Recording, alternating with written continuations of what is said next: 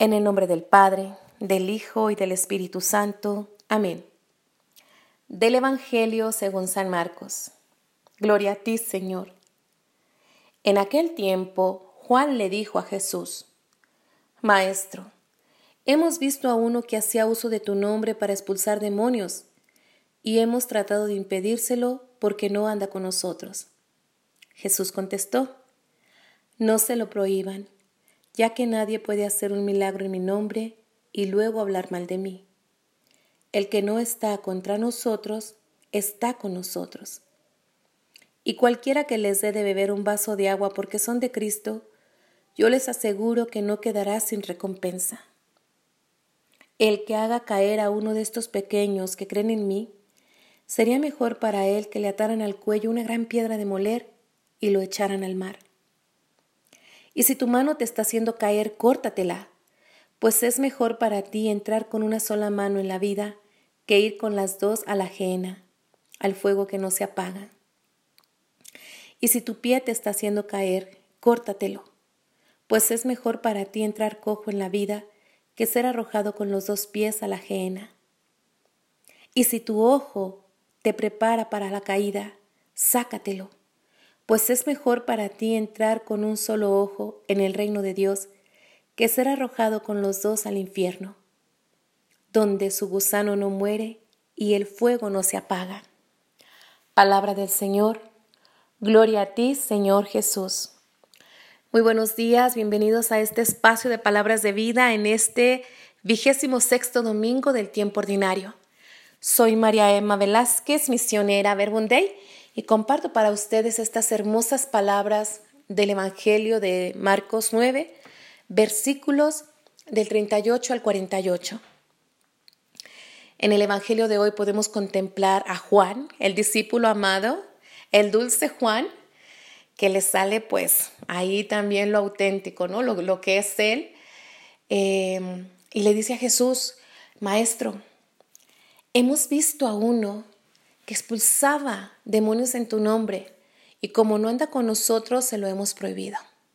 Juan, no sé qué esperaría que Jesús le dijera, muy bien Juan, has hecho lo correcto.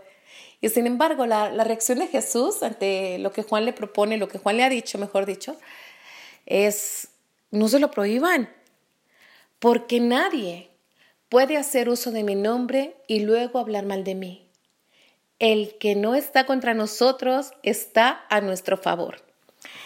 Y a mí, pues me ayudaba cuando iba meditando este, este texto del Evangelio, me venían a la mente las palabras del apóstol Pablo cuando nos habla del nombre de Jesús.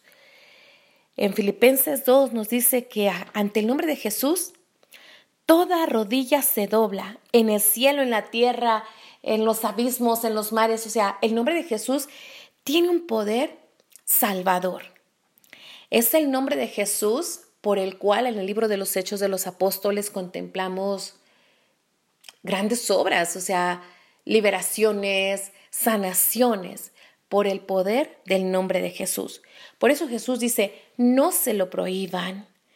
No le prohíban a nadie usar este nombre hermoso, este nombre salvador, que da vida. No se lo prohíban y tampoco tú te excluyas de anunciarlo, de proclamar con tus labios, de creer con tu corazón en este nombre por el cual Dios otorga el perdón de los pecados. Somos llamados como bautizados a ser portadores de este anuncio salvador, de este evangelio liberador.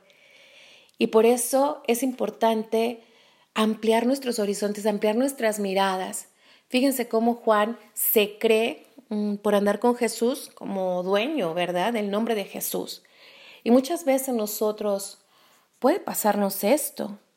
A veces en nuestros círculos, en nuestros ambientes de fe o nuestras propias familias, creemos que predicar el Evangelio es para los curas, para las religiosas, para unos cuantos. Sin embargo, el Espíritu Santo nos dice a través del Concilio Vaticano II, nos dice la Iglesia, que por el bautismo todos los bautizados somos llamados a ser portadores de la buena nueva, es decir, somos profetas, sacerdotes, reyes, para anunciar la salvación de Dios. Por eso podemos decir también como San Pablo, predicar el Evangelio no es para mí este, una vanagloria, una cosa extra en mi vida, una acción extra, no. Predicar el Evangelio es un deber que me incumbe. Y hay de mí si no predico el Evangelio. Como iglesia, ninguno de nosotros quedamos excluidos de esta labor misionera que le constituye. Hace falta que cada uno de nosotros podamos abrir pues nuestra mente, o mejor dicho, que nos dejemos abrir la mente por las palabras de Jesús para atrevernos a sumarnos a la causa de Jesús. Estos hombres, este hombre que anunciaba, el que anunciaba, mejor dicho, que expulsaba demonios por el nombre de Jesús, es un cristiano anónimo. Es un cristiano anónimo como existen hoy muchos. ¿Cuántas personas de buena voluntad en el mundo levantan la voz para defender la causa de Jesús? Quizá no saben. Yo sigo personas en las redes sociales que son algunos profesores, humanistas, politólogos, organizadores, de creadores de ONGs. Y ellos, algunos también llegan a decir, no, pues yo no soy cristiano, soy filocristiano, u otros dicen, no, yo no soy cristiano. Y sin embargo ellos están luchando por la causa de Jesús, que es la justicia, que es defender la dignidad de la persona humana. Esa es la causa de Jesús. Y miren ahora ante estas aprobaciones que se han hecho en algunos estados del aborto, cuántas personas de buena voluntad levantan su voz para decir no estoy de acuerdo con esta cultura de muerte que quiere implantarse. Esos son de los nuestros y nosotros somos suyos, porque la causa de Jesús nos une.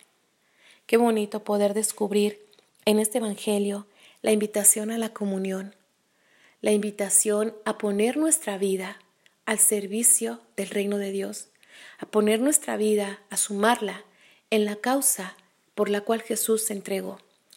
Pues que María, nuestra Madre, nuestra mamá querida, nos ayude a tener un corazón fraterno, un corazón que se abre a los demás, un corazón que reconoce que todo lo bueno, que todo lo bello, que todo lo verdadero, que todo lo auténtico proviene de Dios.